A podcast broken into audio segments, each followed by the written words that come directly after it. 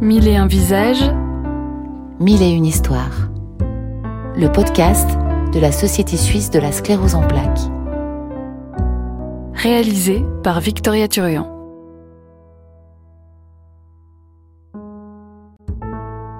Bonjour. Avec ce podcast, on vous invite à entendre des récits de vie, des témoignages de celles et ceux qui vivent avec la sclérose en plaques. Aujourd'hui, il s'agit d'une histoire d'amour, un amour de plus de 40 ans, profond et généreux, avec un couple qui raconte simplement et sincèrement le chemin parcouru avec la maladie, avec la joie, la confiance et les doutes. En résonance, il y aura les Anglais de Corgis. Avec une chanson, il faut parfois se remettre en question pour voir les choses autrement. Des paroles toutes simples qui résonnent chez ce duo et sont devenues comme un mantra, comme une philosophie. Je m'appelle Sylvie Bastardo. À côté de vous, euh, il y a quelqu'un qui est assis, n'est-ce pas? Oui, c'est qui? C'est mon gnome. c'est mon mari, voilà. On s'est connus, moi j'avais 15 ans et demi et lui 17 ans et demi. Ça fait combien de temps que ça dure? Euh, ça fait depuis 79, donc euh, les calculs, ça vient un peu difficile dans ma tête. Euh, ça fait quel- combien? 43. 43. Voilà. J'aimerais savoir si vous arrivez à vous souvenir du jour de la rencontre. Oui. C'était une fête, euh, euh, ah, comment est-ce qu'on dit? Dit? Aide-moi Euh, L'inauguration de la zone piétonne. l'inauguration de la zone piétonne à Neuchâtel. Et puis, euh, on s'était repérés comme ça, les deux. Et puis ensuite, euh, ben voilà, on s'est embrassés devant la frite vagabonde. il est magnifique. Il est empathique, il est gentil, il aime bien m'aider, il est prévenant, il est... euh, Ouais, c'est un amour. Alors c'est vrai que le regard là en- a, a- a tout dit. Laurent, Je m'appelle Laurent Bastardo, j'ai 61 ans depuis cette année. C'est, ça a été très vite pour moi euh, la femme de ma vie. Parce que avant euh, qu'on entame notre relation, je la, connaissais parce qu'on fréquentait un peu le, même bar, à Peseux. Et quand elle est rentrée la première fois, j'étais avec mon meilleur ami de l'époque. Et quand elle est rentrée dans le bar, j'ai dit, alors ça, c'est la femme de ma vie. Et c'est un truc fou parce que je crois que c'est la seule fois que j'ai dit ça dans ma vie. Et en fait, euh, ça a été le cas. Donc c'est vraiment, après, ça a été une histoire avec des hauts et des bas, comme, comme évidemment tous les couples. hein. Mais ça a été, euh, c'était un peu la trame de notre vie. C'est que moi, j'ai très vite su que c'était la femme de ma vie. Et je suis pas sûr que Sylvie, elle est très vite su que j'étais l'homme de sa vie. Oui, oui, je confirme. mais vous l'avez quand même rudement bien choisi hein, au final. Au final, oui, oui. Everybody's gotta learn sometimes. Musique il y a le jour où vous vous rencontrez euh, ce jour-là à Peseux Euh, le jour même, j'ai pas vraiment souvenir, mais la musique qui a marqué euh, cette époque pour nous, je pense, c'est la chanson de Corgis, Everybody's Got to Learn Sometimes. C'était en tout cas le premier slow qu'on a dansé ensemble. C'était une musique qui nous a accompagnés durant les la première année et demie de notre euh, de notre couple. Ensuite, on s'est séparés pendant une période de six mois, puis on s'est retrouvés. Et c'est toujours une chanson quand on l'entend qui est, qui évoque cette époque en fait. En tout cas pour moi. Et c'est une chanson euh, donc qui dit change ton cœur, regarde autour de toi, euh, ça te surprendra. J'ai besoin de ton amour autant que du soleil. Tout le monde doit apprendre parfois. C'est ça que ça veut dire. Ça résonne comment maintenant, toutes ces années après? Ben, ça résonne assez bien parce que finalement, ça résume l'histoire de notre vie, hein, avec euh, avec justement des, des moments qui ont été un petit peu plus difficiles, des moments où il a fallu être très solidaire. Dans les moments de doute, dans les moments difficiles, on a toujours trouvé l'espace pour le dialogue, et je pense que c'est ce qui nous a toujours permis de rester euh, de rester ensemble. On voit plein de couples éclater, et, et 9 fois sur 10, on se rend compte c'est parce que la communication passe plus. Et nous, on a toujours été très forts, entre guillemets, euh, euh, sur la communication. Et ça a toujours euh, été la, la base de notre, notre relation.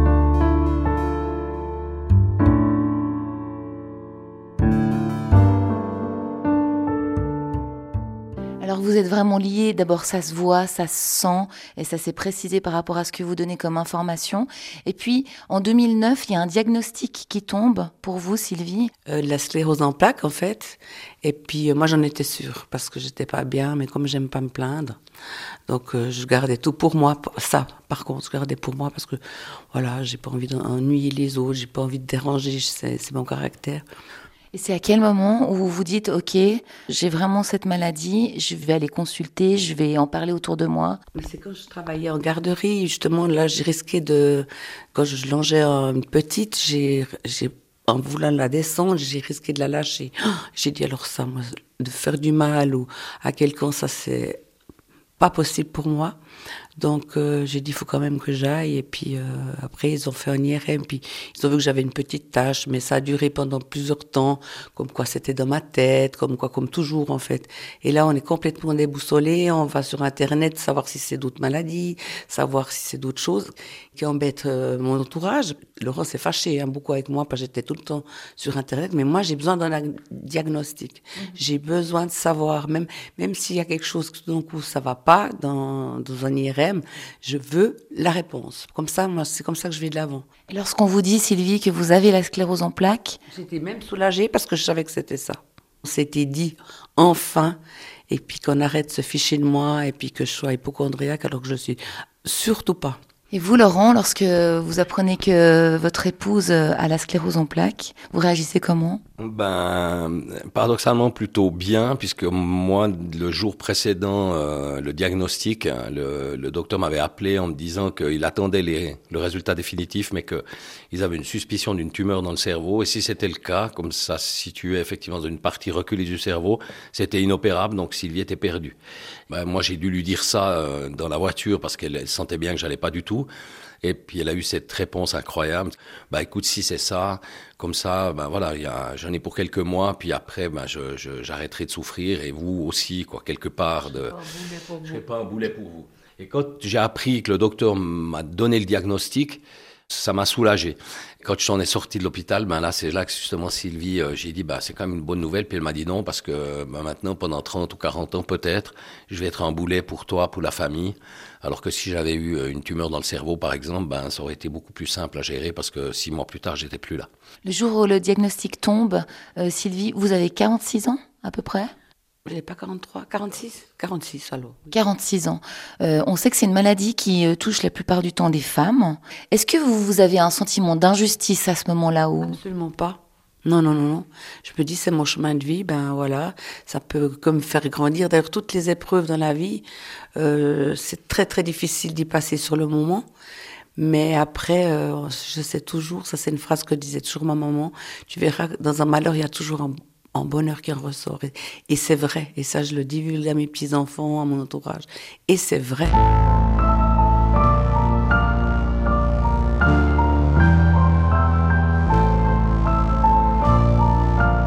Et Laurent, vous vous dites, ben ouais, euh, euh, je vais être à côté d'elle pendant Ouais. tout ce temps? Pour moi, c'est plus l'urgence de vivre par rapport à la situation de Sylvie, parce qu'il y a, il y a aussi, euh, bon, lié à l'âge d'une part, lié aussi, je pense, à la sclérose en plaques, même si euh, la situation au niveau euh, mobilité semble s'être un petit peu stabilisée depuis 2019. Elle a beaucoup plus de peine aujourd'hui à monter les escaliers, mais sur la marche, ici dans la maison, elle a ses repères et tout. Elle arrive quand même encore à marcher, à être indépendante et tout. Donc l'urgence de vivre, c'est plutôt moi qui la, qui la vis parce que j'ai envie de lui faire découvrir encore des choses, de faire des voyages. Puis elle, elle va plutôt mettre le frein maintenant parce que parce qu'effectivement, se déplacer, même pour faire un vol sur les Pouilles où on adore aller euh, en vacances, ben, le- faut prendre l'avion, faut se lever tôt le matin et tout ça, ça la fatigue beaucoup. Mais elle aussi consciente de, ce- de ce qu'elle ce qu'elle retrouve là-bas, le fait de se baigner dans l'eau de mer lui fait quand même du bien au niveau des douleurs et tout ça. Donc c'est un, un peu ça. il- C'est vraiment une adepte du carpe diem, je pense. Elle a des fois des réminiscences du passé. C'est son éducation aussi, et donc elle, elle- s'appuie beaucoup sur les choses qui se sont passées pour pouvoir évoluer.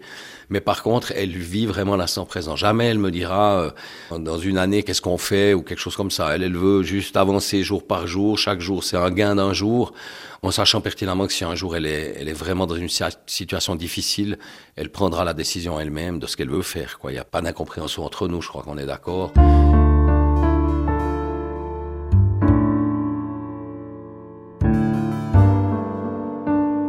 De tout, vous avez donc euh, deux filles, euh, six petits-enfants. Ils ont réagi comment, les petits? Alors malheureusement, oui, je peux moins m'en occuper. Euh, la grande filles qui a cinq enfants, elle habitait derrière chez nous jusqu'à cet été. Et puis, alors là, il passait à tout moment, tout ça. C'est vrai que je venais vraiment fatiguée, mais j'avais aussi un tel plaisir. Eux, ils savent, hein, je leur ai expliqué. J'ai toujours fait le clown. Je suis une grand-maman qui fait le clown et je, je, quand ils prenaient ma canne, ou ils vont la prendre encore, qui font, qui se penchent en avant, puis qui font la vieille personne qui se tient le dos avec une, une, une main dans le dos, puis qui sont tout courbés. Mais ça me fait tellement rire parce que j'adore la spontanéité des enfants. Et ça, je trouve que c'est merveilleux. Ah non, mais c'est une femme qui a une- un humour incroyable. Et moi, je suis sur les deux étages, si tu veux, de l'ascenseur émotionnel. Les gens la connaissent que sur l'étage supérieur, parce que quand elle est en- avec du monde, elle va toujours tout faire pour se montrer au, au maximum bien. Alors, il y a des amis très proches qui tout à coup peuvent sentir ou me disent euh, elle est fatiguée Sylvie, alors euh, qui, qui arrivent à voir ce genre de détails, mais c'est c'est dit que moi je suis sur les deux les deux étages, donc je la vois pendant que ça va bien et je la vois aussi quand ça va pas.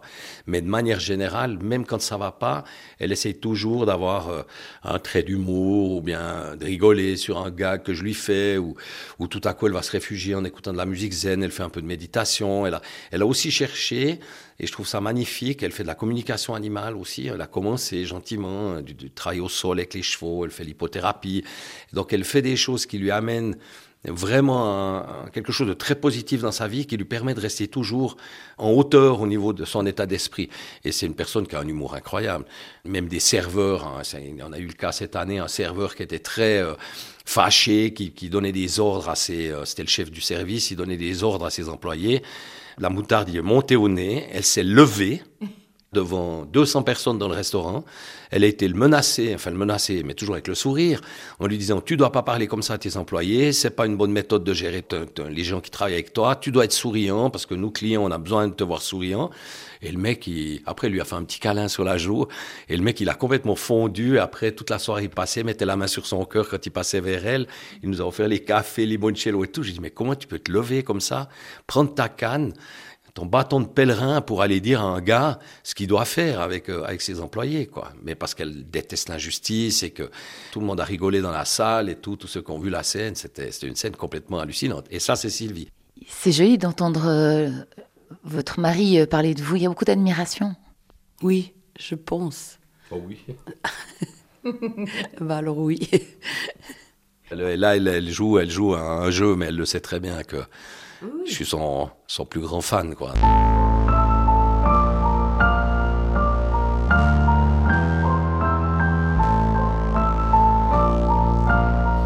Des fois, elle essaye de se mettre un petit peu euh, du deuxième degré, un petit peu euh, dans l'ironie et tout ça. Donc, il, des fois-. Non, pas de l'ironie dans, dans le sens positif de l'ironie. Ah, d'accord. Typiquement, Quelles sont les a- principales qualités de Laurent? Oui, il en a pas mal.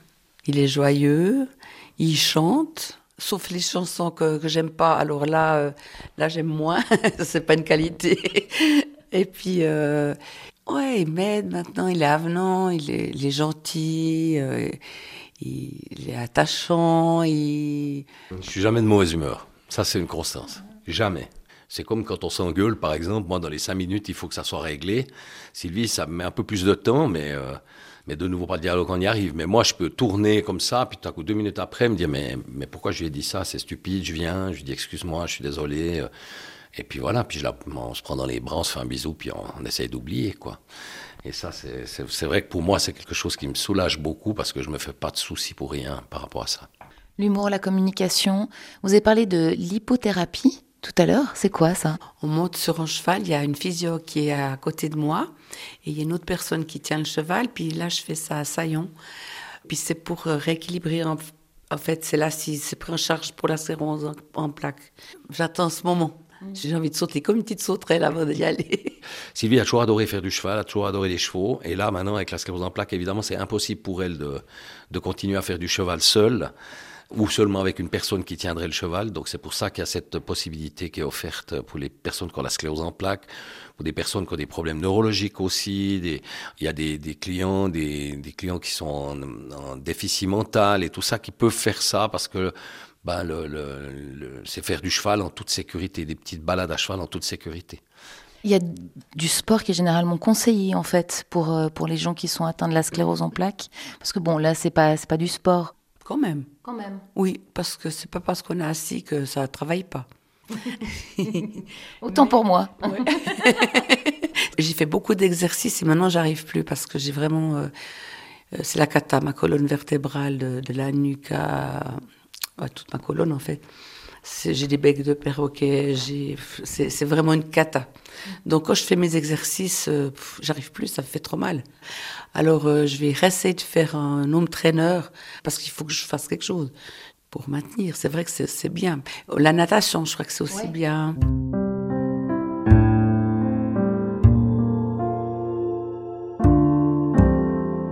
Là, vous êtes en train de caresser le chat, Laurent. Est-ce que c'est des moments où justement vous vous faites du bien? C'est important lorsqu'on accompagne quelqu'un de prendre aussi soin de vous parce que dans le fond, si vous n'allez pas bien, alors euh, vous pourrez pas vous occuper d'elle. Oui, c'est vrai. Moi, mes échappatoires, c'est effectivement euh, le fait de pouvoir garder quand même une antenne euh, au niveau du travail. C'est une manière pour moi aussi de pouvoir de temps en temps m'isoler de, ce quotidien avec Sylvie, euh, mais tout en étant chaque fois hyper heureux de revenir. Est-ce que votre regard, euh, Laurent, il a changé sur euh, votre épouse Sylvie? Il a évolué. Je dirais pas qu'il a changé, mais il a évolué évidemment avec les années, euh, parce qu'au début, on regarde son, son nouvel amour comme, euh, comme quelque chose de neuf. Ensuite, il y a quelque chose qui se passe au niveau de, de l'évolution des sentiments. Et, et aussi, ça passe aussi beaucoup par le regard chez nous, parce qu'on adore se regarder, se charmer l'un et l'autre, se dire qu'on est beau. que Je dis souvent qu'elle est belle, me dit souvent que je suis beau. Tout ça, c'est quand même assez rassurant. Hein, c'est mieux ça que, que de s'envoyer des assiettes à la tête. Et, euh, et en fait, Vous effectivement. lui le- dites le- qu'elle est- qu'il est beau? Oui, oui.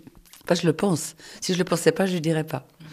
Mais elle me le dit quand je lui fais des regards très doux. Quand j'ai mes regards noirs, non ça. Alors si j'ai un regard noir, elle, euh, elle, le trouve, elle me trouve tout de suite moins beau et vice versa aussi. Mais c'est vrai qu'on se regarde beaucoup avec beaucoup de tendresse et, et forcément, bah, c'est à ce niveau-là surtout que les, les choses ont évolué, que le, le regard sur l'autre évolue aussi parce que bah, avec le, toutes les choses qu'elle a commencé à faire, c'est vrai que pour moi c'est extraordinaire cette prise en charge personnelle. Je veux dire, il y a aussi beaucoup de gens qui pourraient dire bon ok j'ai une sclérose en plaques, je suis malade, donc euh, du coup euh, bah, j'ai plus envie de rien faire, je reste en pyjama à la maison, euh, je me laisse aller, j'ai Qu'elle, elle se bat toujours pour faire des choses. Alors, vider le lave-vaisselle, ça lui prend euh, trois quarts d'heure. Moi, ça me prend cinq minutes. Donc, c'est des choses que moi, je prends sur mon compte. La vaisselle, les repas, elle essaye au maximum de, faire des repas. Sinon, si elle peut pas ou qu'elle a pas envie ou qu'elle a pas la force, bah, c'est moi qui les fais. On a réussi à trouver un équilibre aujourd'hui qu'on n'avait pas du tout avant.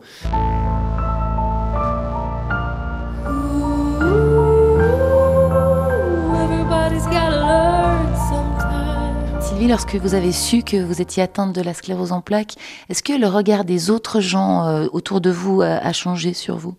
Je ne me suis pas attardée là-dessus, en fait. Laurent, vous diriez quoi? Ouais, moi je dirais que c'est surtout son regard à elle sur les gens qui a changé. Elle a aussi euh, gagné en profondeur, je pense, à partir de là.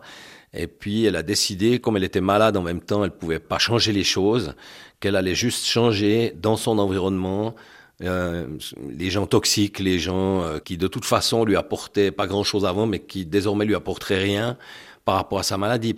On a perdu des gens qu'on voyait régulièrement parce que tout à coup on s'est rendu compte que aussi vis-à-vis de la maladie de Sylvie, il y avait aucune compréhension, il y avait plutôt eux un regard qui était un peu euh, ouais, qui trouvait que c'était pas grave, ils la voyaient puis qui disaient tout le temps mais t'as l'air super bien et tout. Oui, alors, la- l'apparence est bonne, mais faut voir ce qu'elle vit à l'intérieur puis qui était dans l'incompréhension, c'était assez rare. Et puis des gens qui sont bah, tout à coup sortis de notre vie parce que d'autres tout à coup, on a découvert des gens qu'on voyait euh, de loin, qu'on croisait de temps en temps, et tout à coup, qui se sont manifestés parce qu'elle était malade pour nous venir en aide, et qui sont devenus dès lors bah, des nouveaux amis. Et puis, euh, le, Les le- gens rigolos aussi, qui sont dans le même état d'esprit, qui jugent pas, qui critiquent pas, parce que c'est une perte de temps énorme. Euh, vaut mieux trouver des, des, des sujets de, où on peut rigoler, ou même sérieux hein, aussi. Mais le non-jugement, ça, ça m'énerve. Les gens qui se plaignent, euh, bah, on peut, tu peux pas continuer à avoir des gens comme ça si, euh, si euh, ta femme fait aussi un effort pour pas se plaindre, pour être toujours positive. Quand elle est même pas bien avec des gens, elle va toujours essayer de se montrer positive. Et vos filles Comment ils ont réagi quand elles ont appris que leur maman était atteinte de la sclérose en plaques? Alors ça, je sais pas trop, moi. On n'en parle pas vraiment avec les filles. Hein. Elles ont réagi correctement, c'est-à-dire qu'elles sont conscientes de ce qu'il y a.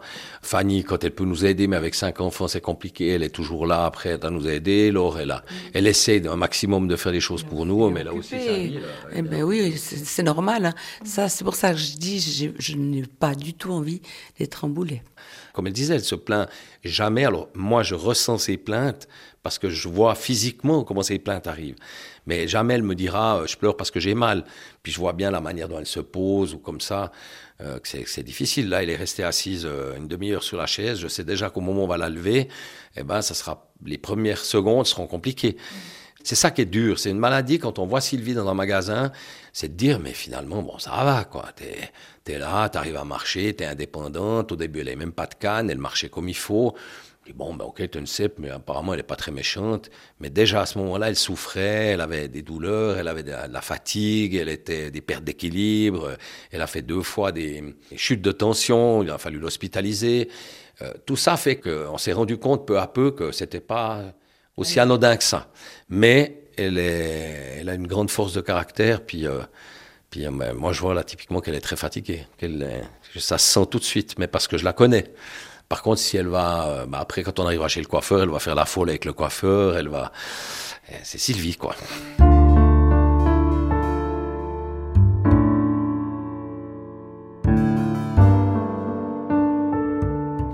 Justement, lorsque Laurent dit qu'il vous sent, il vous sent fatigué, qu'il vous sent, il vous voit parfois hein, pleurer dans un coin, etc. Est-ce que vous avez déjà pensé euh, un travail qu'on pourrait faire chez un psy ou comme ça? J'ai déjà été, et puis après, c'était bon. Après, j'avais aussi les clés. Et après, euh, j'ai aussi été euh, chez un Stéphane Bruchet, qui est extraordinaire. Alors là, j'apprends justement à faire de la méditation, de me mettre de la lumière je, dans la tête. Après là, pour, pour que mon corps il soit plein de lumière, en fait. Et puis, euh, comme ça, mais ça m'aide. Mais pas pour toi. Vous êtes lumineuse. Comme il m'a expliqué, en fait, que à force d'avoir donné, donné, donné, je me suis asséchée. Mais moi, pour moi, donner, c'est mon caractère, j'adore. quoi. C'est, c'est spontané surtout, je me force pas. Et puis là, il m'a dit, ben, la sclérose en plaques, des fois, ça peut venir de, aussi de trop, trop de, de En avoir trop fait, avoir trop donné les autres. Et puis, euh, à la longue, ça m'a complètement asséché de lumière. Ces méditations, ben, ma- maintenant, je me, j'arrive à me mettre plein de lumière dans le corps, mais après, je la diffuse. En tout cas, ça marche. Des fois, elle sort sa médite, puis elle me dit, ah, je t'ai envoyé plein de lumière, tout. Puis je dis, ah, bah, écoute, euh, je me sens super bien. Puis voilà, parce que moi, je suis beaucoup plus terre à terre. hein. Moi, toutes ces histoires, euh, je suis un petit peu plus euh, enclin à écouter, des fois à sourire, mais, mais depuis une année ou deux ans, euh, je, suis beaucoup plus en, en contact par rapport à ce qu'elle ressent. Elle a aussi beaucoup de, de choses dans les mains. Elle est capable de, quand j'ai mal au ventre, si elle me pose les mains sur le ventre, ça passe. Elle doit avoir du magnétisme ou quelque chose, on ne sait pas, mais en tout cas, elle a, elle a une belle énergie dans les mains aussi. Et la donne. C'est Sylvie, quoi. C'est donner, donner, donner, sans attendre quelque chose en retour. C'est pour ça qu'on s'est entouré maintenant de gens aussi qui, qui comprennent ça et qui sont capables de lui donner quelque chose, ne serait-ce qu'un message, un petit mot, de temps en temps prendre ses nouvelles et tout. Bec. Elle Se prendre dans les bras, j'aime bien. Vous, Laurent, qui êtes euh, beaucoup dans le verbe, euh, est-ce que vous, vous auriez eu à un moment donné, ou est-ce que vous avez euh, contacté un psy ou quelque chose comme ça? Bien sûr, et j'encourage en tout cas tous les proches aidants qui pourraient écouter euh, ce podcast de- d'en faire de même. C'est-à-dire que non seulement il faut se réserver des plages personnelles, et d'autre part, effectivement, pas hésiter à les consulter. Je veux dire, c'est il y a, il y a 30 ans en arrière, on disait aller voir un psychiatre, c'est parce que t'es fou. Moi, j'ai j'ai vu un, un psy pendant euh, deux ans euh, quand j'ai fait mon burn-out, et cette personne, elle m'a pas seulement aidé à à guérir du burn-out, mais elle m'a fait comprendre comment il fallait gérer ma vie pour éviter les moments de stress. Elle m'a appris beaucoup de choses sur ma relation personnelle avec Sylvie. Ça m'a permis de sortir plein de choses que j'avais, le divorce de mes parents, le, plein de trucs qui me sont arrivés quand j'étais enfant, tout ça. Donc, pour moi, qui étaient des choses bénignes et anodines. Puis quand on en a parlé avec lui, tout ça est ressorti. Moi, je pense que je suis vraiment un autre homme depuis que, j'ai fait ces deux ans de thérapie. Et j'ai pas honte de le dire, hein, franchement. C'est pas honteux. D'ailleurs, ils n'ont plus l'entonnoir sur la tête, euh, la pipe. euh, C'est un autre homme depuis qu'il a fait ce travail-là oui, oui. Mais c'est un autre homme tous les jours, en fait. J'ai rien à dire hein, sur ses défauts. euh, Non, je, je- non. je- Il n'y en a aucun. Il en a certainement, mais je, je pense que je, je les, je les vois pas.